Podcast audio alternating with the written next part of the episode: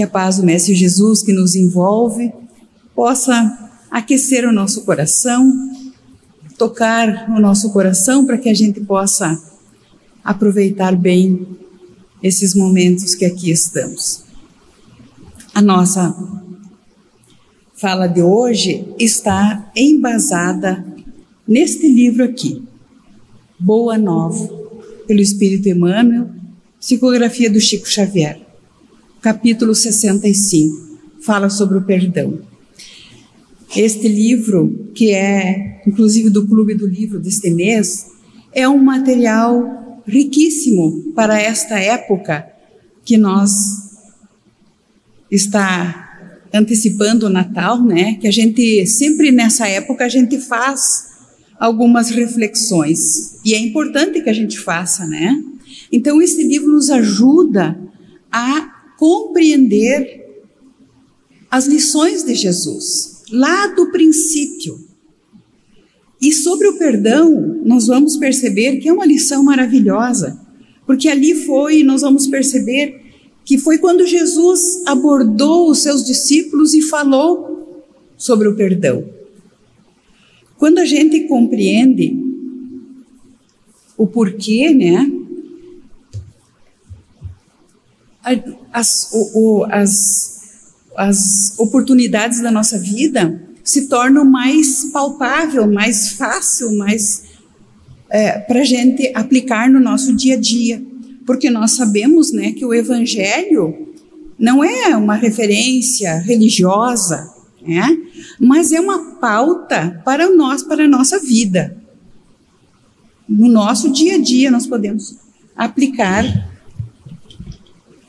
o Evangelho, o evangelho de Jesus, né, para a gente então é, conseguir viver em paz, para a gente conseguir o nosso aperfeiçoamento moral, que é a nossa destinação, nós estamos aqui né, nessa caminhada em busca da nossa evolução.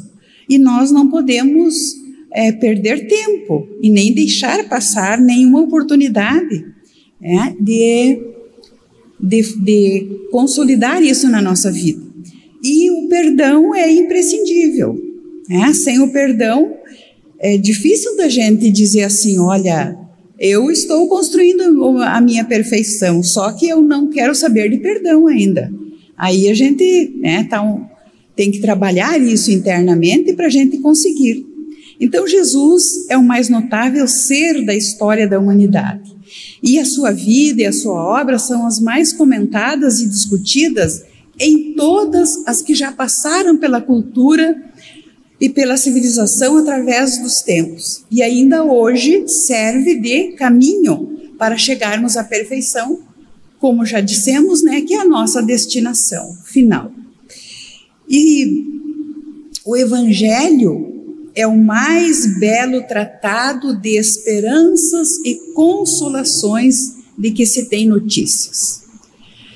Então, nesta época, né, em que a gente está mais reflexivo, em que a gente faz, geralmente aproveita para fazer um balanço da nossa vida, se nós tivermos, né, o, o Evangelho como uma leitura, como uma busca, e mais este livro aqui para complementar o entendimento do propósito de Jesus na nossa vida, nós vamos dar quase que um, um salto de qualidade na nossa vida, nas nossas reflexões. As primeiras pregações, e é isso que o espírito Humberto de Campos, que eu acho que até o, no início eu citei errado, tá? Não é Emmanuel, é Humberto de Campos, pelo espírito Humberto de Campos, essa psicografia, tá? Do Chico Xavier. É, esse grande benfeitor, né? que viveu aqui conosco, trabalhou muito a doutrina espírita. Bom, então, Humberto de Campos traz, através né, das, da, da sua mediunidade, essas orientações, essas informações que nós conhecemos já, que nós já ouvimos falar, que nós já tivemos algum contato. Mas ele traz uma, de, uma, de uma maneira muito bela muito real. Né? Então fica muito prático para a gente compreender e utilizar na nossa vida. Então, as primeiras pregações do Cristo, do Cristo, eram impossíveis de serem é, é, esquecidas, né? porque logo já que ele começou no seu messianato, ele encantou as pessoas, aquelas pessoas uh, doentes, né? os atribulados, eles vinham até Cristo agradecer é, o alívio das suas dores, porque logo eles já entenderam, né? Que era algo diferente que eles não conheciam até então. Trabalhadores humildes que se enchiam de consolações ante as promessas da boa nova.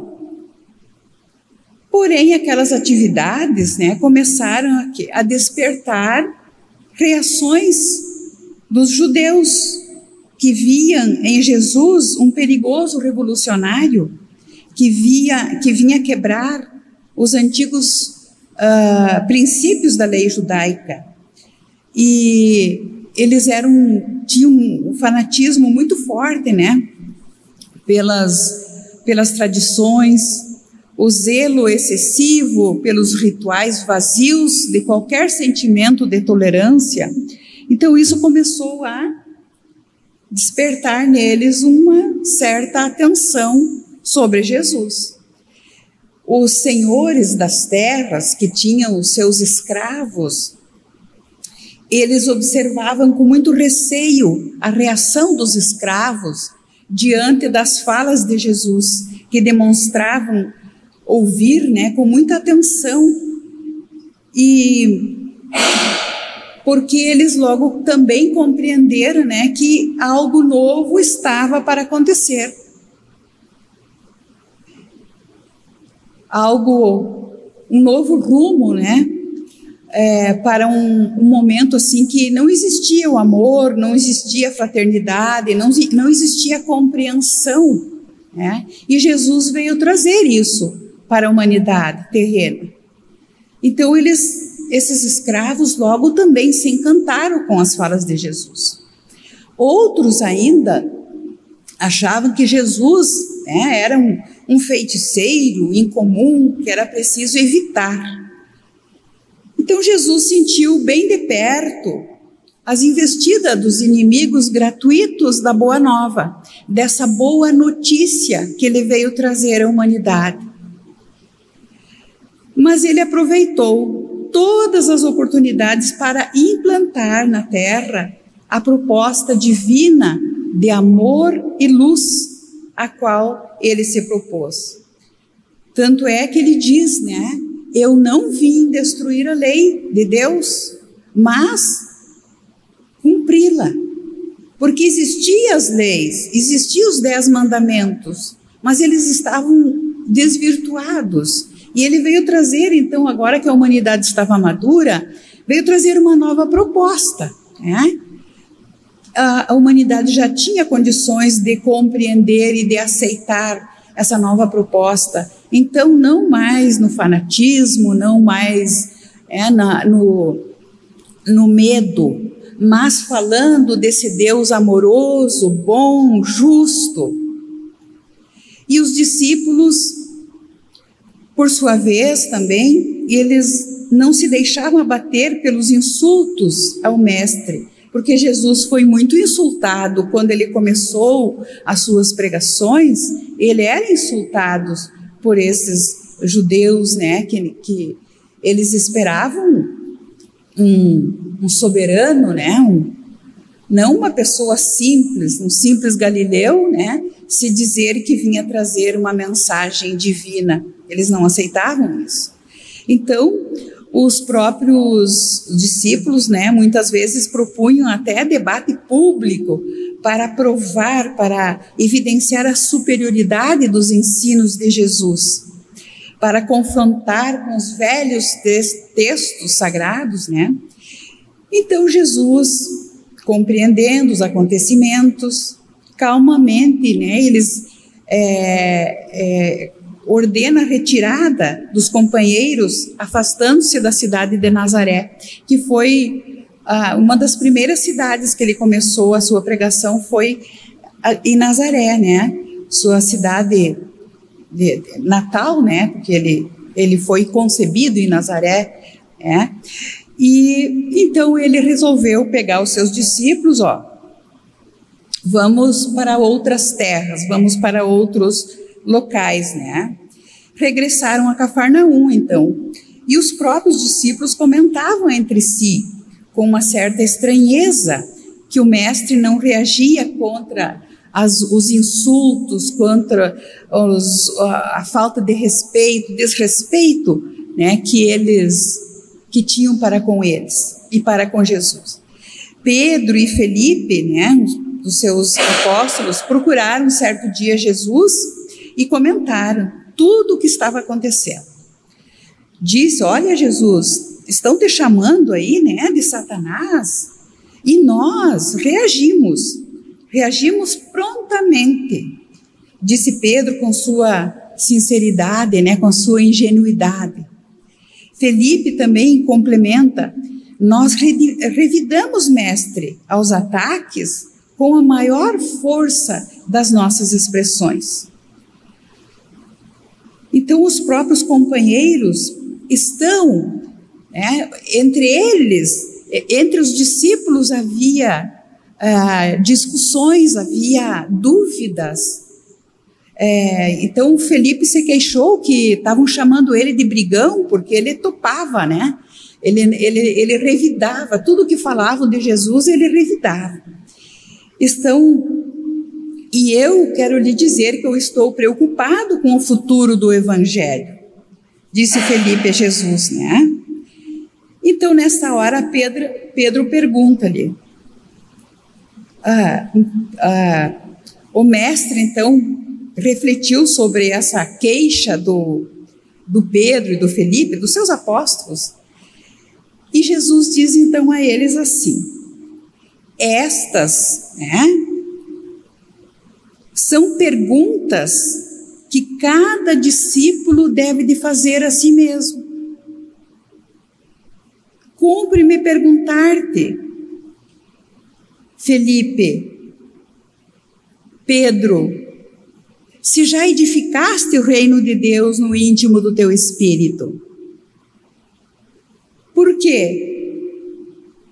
Jesus veio trazer o reino de Deus para os corações, essa nova forma de viver. Então era, era lógico que eles iriam receber alguma represália, alguma contrariedade, porque aqui na terra ainda nós não somos perfeitos. Ninguém é perfeito ainda, né? Senão não teria nem o porquê de Jesus ter vindo. Então Jesus devolve, faz uma pergunta para eles. Pergunta assim: Mas vocês já edificaram o reino de Deus em seus corações? E Felipe então responde: É verdade que ainda não. Aí Jesus então, né, diz para eles que é Humberto de Campo trazendo para nós essas essas, essas informações e tudo vai fazendo mais sentido, porque a gente aprendeu até de uma forma muito superficial, né? E a gente vê assim que existiu, que havia um diálogo, um companheirismo, havia uma fraternidade entre eles, uma, uma reuniões é, né, para tratar sobre a, a vinda de Jesus, né, sobre o Evangelho de Jesus.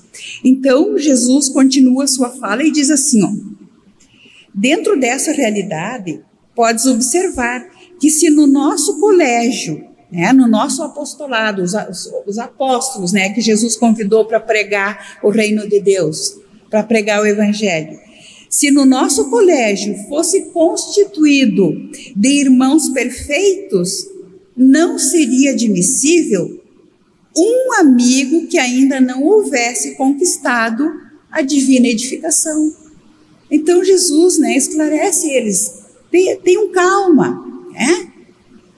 O nosso colégio ainda não é composto de pessoas perfeitas.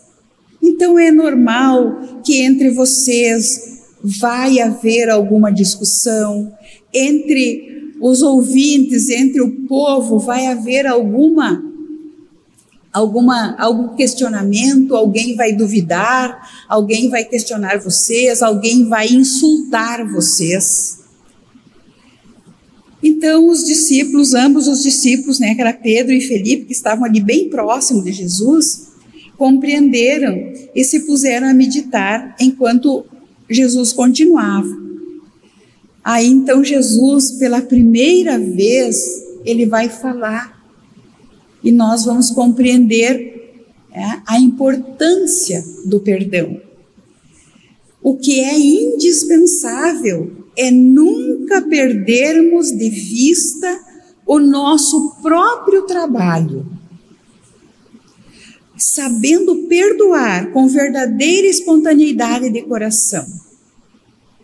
Se nos labores da vida um companheiro nos parece insuportável, é possível também, algumas vezes, sejamos considerados assim. Temos que perdoar aos adversários, trabalhar pelo bem de nossos inimigos, auxiliar os que zombam da nossa fé. E aí nós começamos, né? Essa foi a recomendação de Jesus de uma forma tão natural, tão sábia, tão simples. E nós podemos usar isso para nós hoje, porque é bem difícil perdoar. Muitas pessoas dizem assim: olha, eu ainda não consigo perdoar. Se a gente vai, é, se a gente conseguir trazer para a simplicidade da nossa vida, né? E, e utilizar isso que Jesus disse para ele, perdoar com verdadeira espontaneidade do coração. Às vezes, quando a gente pensa assim, eu tenho que perdoar alguém, eu tenho que perdoar aquela pessoa lá que eu tenho uma, uma rusga, né? Mas isso é impossível. Mas quando a gente traz para a realidade, não, mas eu posso, eu posso começar a trabalhar nos meus pensamentos primeiro, né?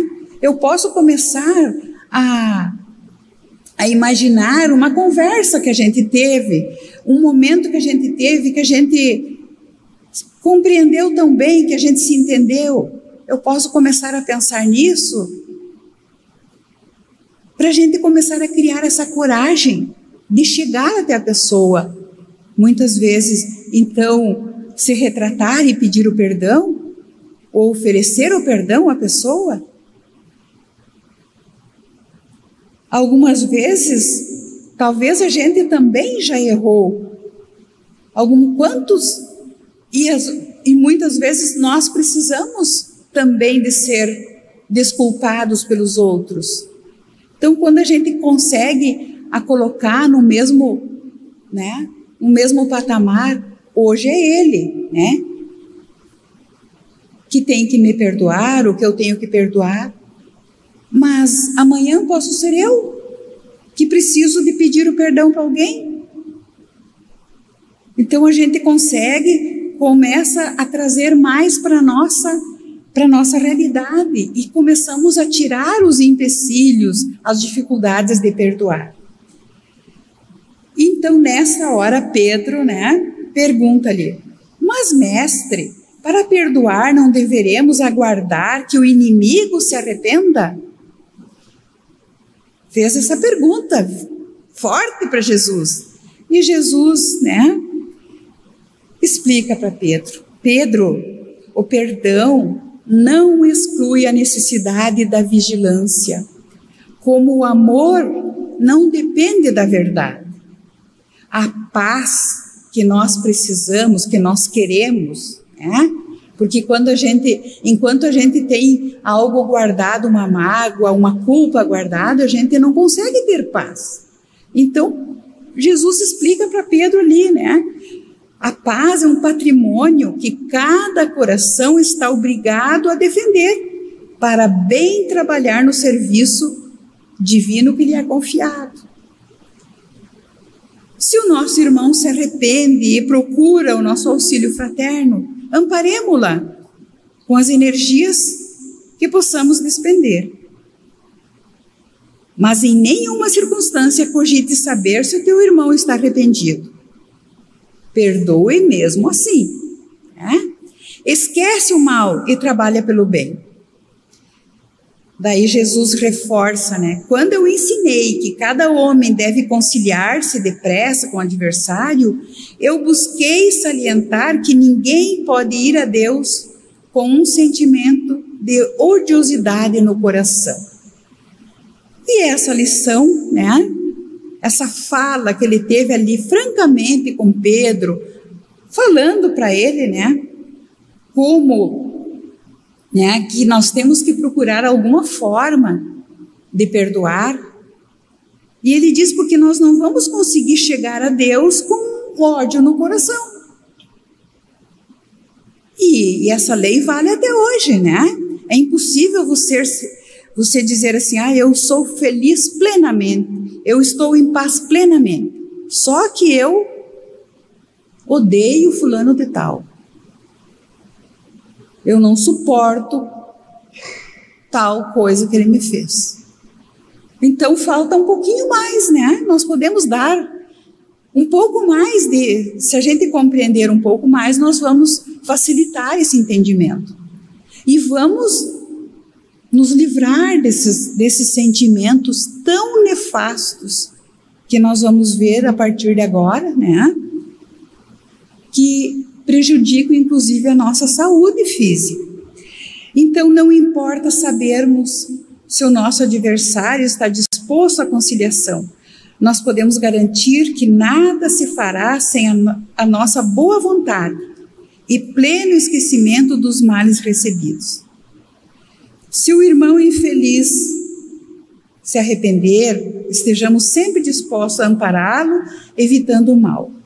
Foi aí nesse momento que Simão Pedro fez então a célebre pergunta para Jesus. Qual é a pergunta? Senhor, quantas vezes pecará meu irmão contra mim? Que ele hei de perdoar? Será até sete vezes?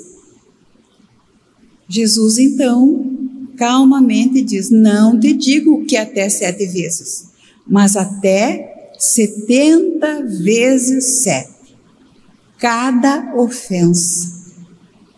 Então, é como dizer, né?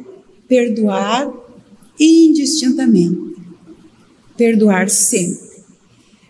Muito se sabe sobre o perdão. É fundamental para uma vida saudável e feliz. O não perdão gera dois sentimentos muito danosos em nós. E a ciência já comprovou que ao carregarmos esses dois sentimentos, a mágoa e a culpa, esses sentimentos são provenientes do não perdão por ser por muito tempo abrigando no nosso mundo íntimo, isso poderá provocar males à nossa saúde, os quais vão desde né, processos, hoje a ciência já comprova isso, né? Processos alérgicos, gastrites, úlcera, pressão alta, inclusive tumores cancerígenos e assim por diante. Tem, tem várias, vários outros, outras doenças tá? Mas então, meus irmãos, a culpa, mas que sentimento é esse? Como é que isso se gerou em nós? E agora nós vamos trazer para a nossa realidade, para mais próximo de nós, né? Para essa lição tão rica. Como é que nós podemos colocar ela no nosso dia a dia?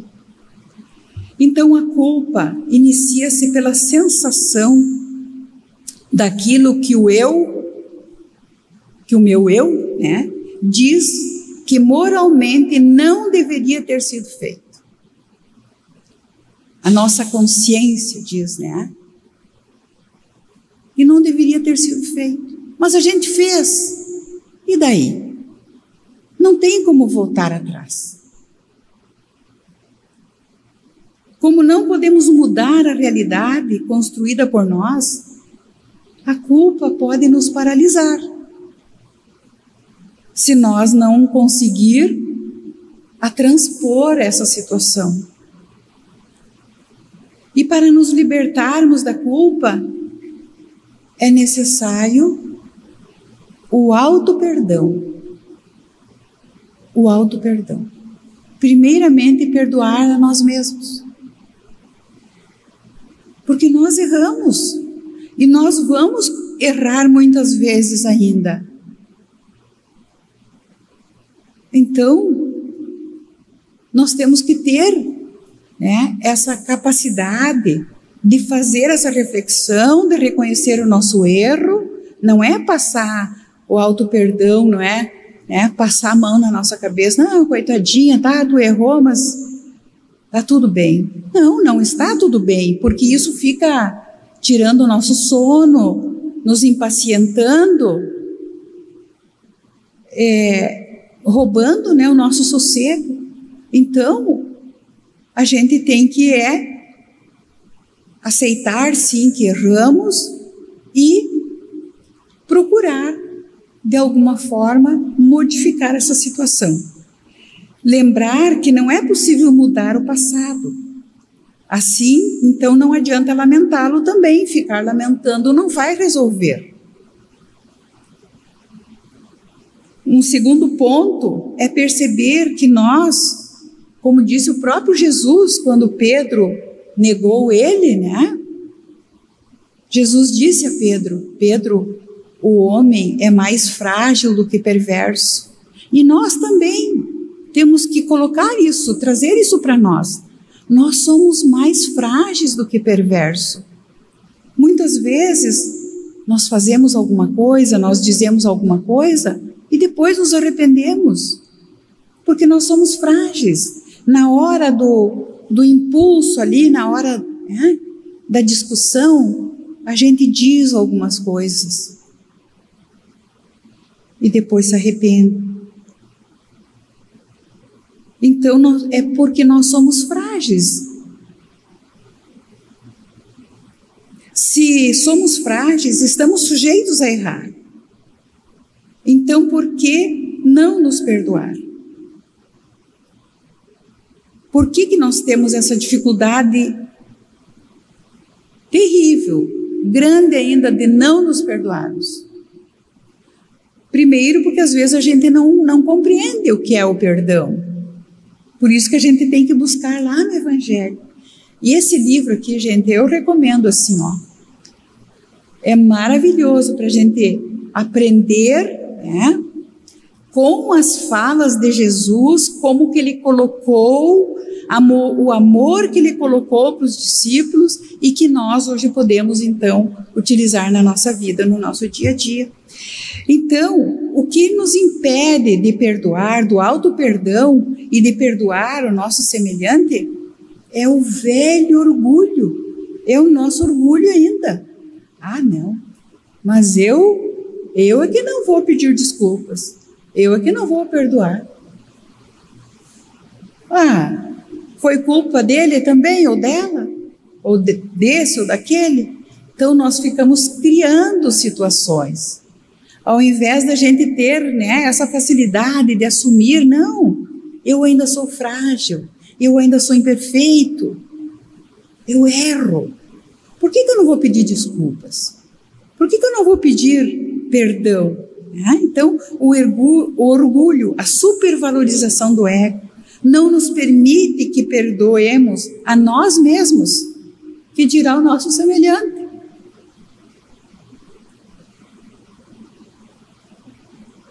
Eu não deveria ter feito isso, e a gente fica se cobrando. Ah, mas eu não devia ter dito, eu não deveria ter feito.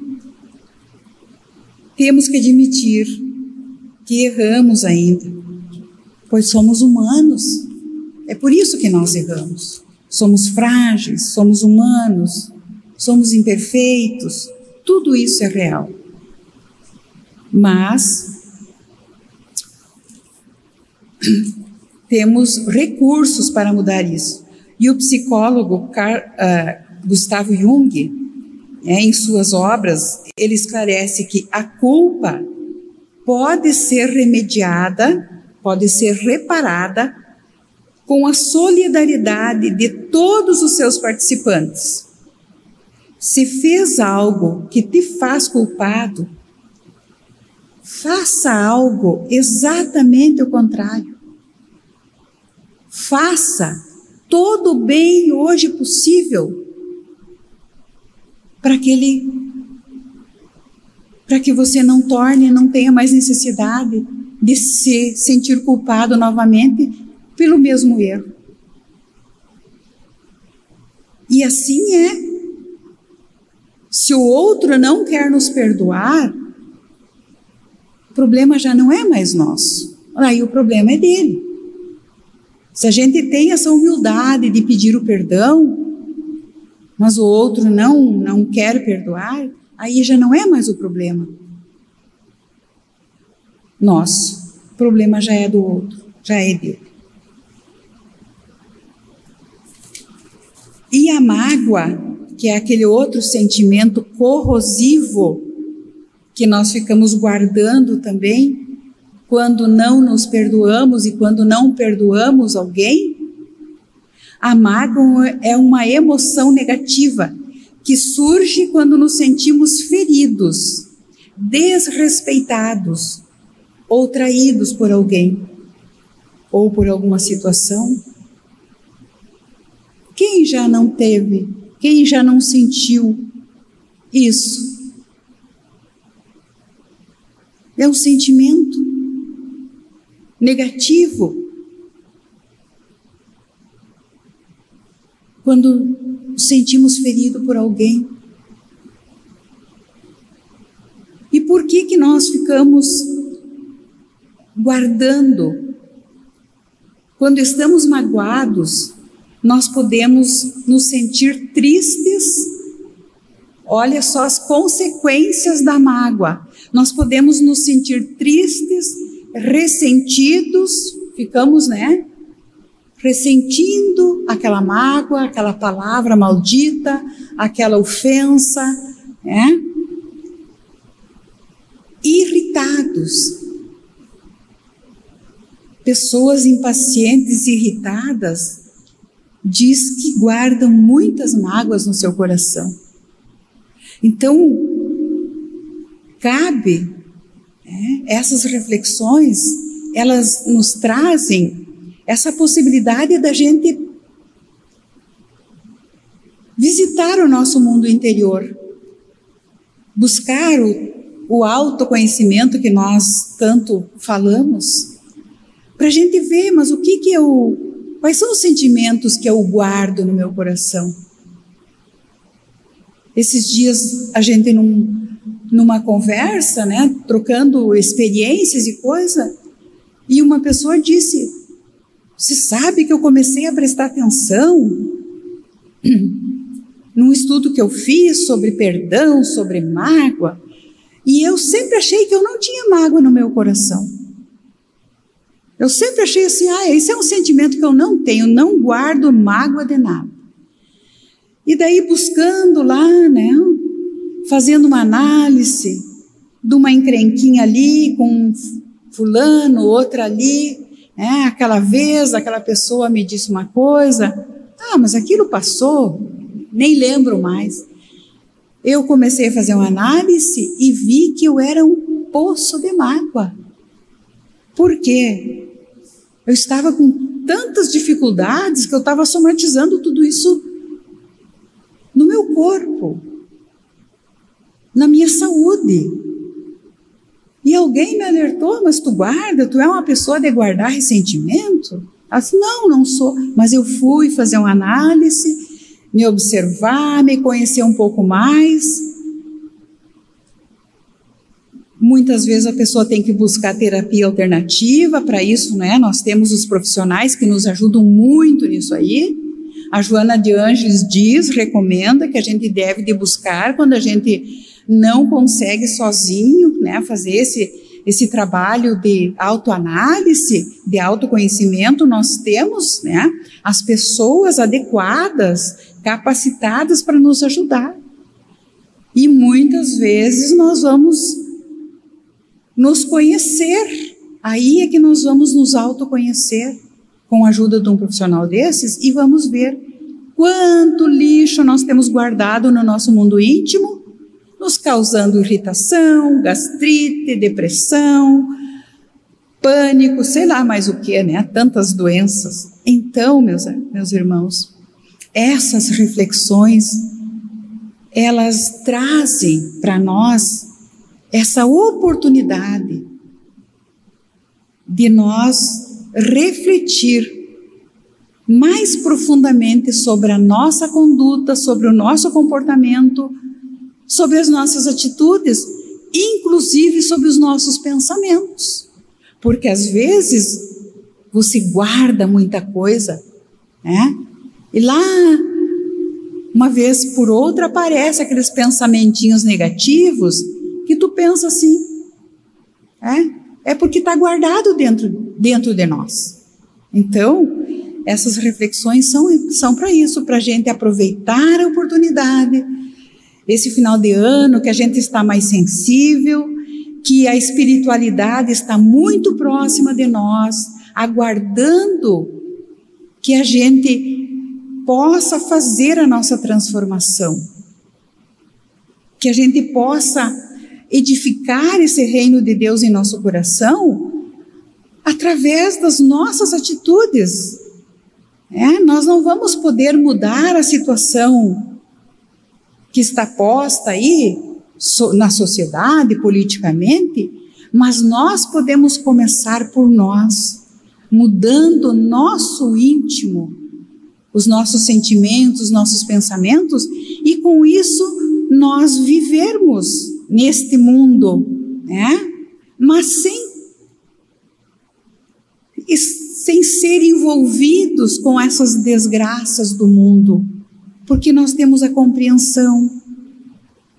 Nós vamos utilizar do perdão, do auto-perdão, e vamos curando essas feridas e compreendendo e passando para o nosso semelhante essa maneira nova de viver, de ver a vida, né, com os olhos do amor, da bondade, como Cristo veio trazer para nós.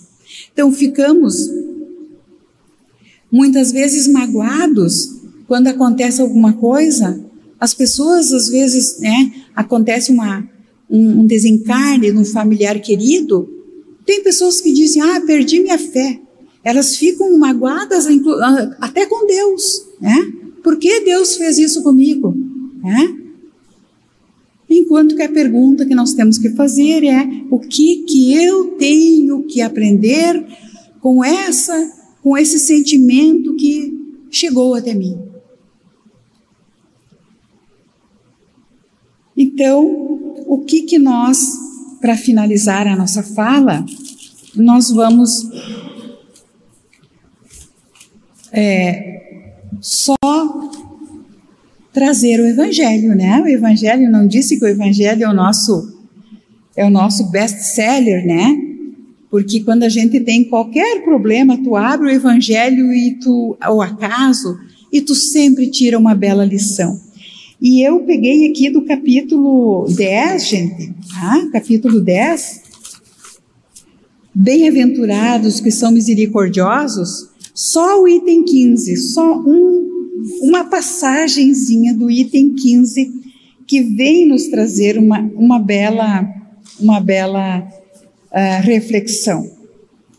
Perdoar ao inimigo é pedir perdão a si mesmo, a si próprio Perdoar aos amigos é dar-lhe uma prova de amizade. Perdoar as ofensas é mostrar-se melhor do que era.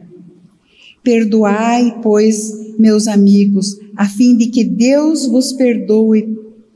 Por enquanto, se fordes duros e exigentes e inflexíveis, se usares de rigor até por uma ofensa leve, como querereis que Deus esqueça de que cada dia maior necessidade tendes de indulgência? E assim segue. Então que nós possamos ficar, né, com essa com essa reflexão para nós, né, que vale a pena perdoar por nós, pela nossa saúde física, mental, espiritual, enfim. Muito obrigado pela atenção e que a paz do Mestre Jesus continue a nos amparar.